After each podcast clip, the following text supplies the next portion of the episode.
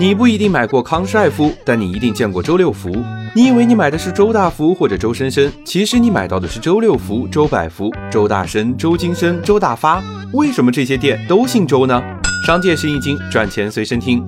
把周、大、生、福之类的汉字随机组合，就能得到一个新的品牌名。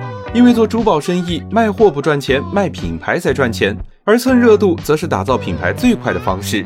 在黄金市场，姓周是财富密码，一年就有七百多家珠宝企业注册姓周的商标，而这些企业大多都来自深圳的水贝国际珠宝交易中心。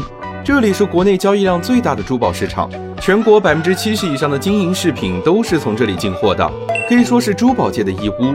而黄金本来就是大自然的产物，也不如钻石工艺复杂。只要有货源，取一个看起来像大牌的名字，再找个明星代言，就能走进商场混淆视听。周大生找了 Angelababy 代言，周六负责官宣了张靓颖。但即使有了明星光环，李鬼毕竟不是李逵。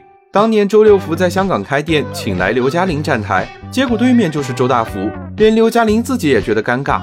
我初初都有啲 confused 嘅，但系我我觉得佢又攞咗周大福，又攞咗六福咁样，周六福，嗯，都几有创意。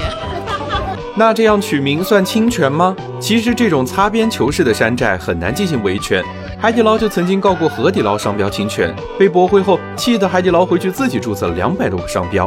周六福则是状告周百福盗用其商标，被周百福在法庭上反咬一口，说你周六福自己也是抄的周大福，最后赔了四万块钱了事。这样的品牌，你会买他们的商品吗？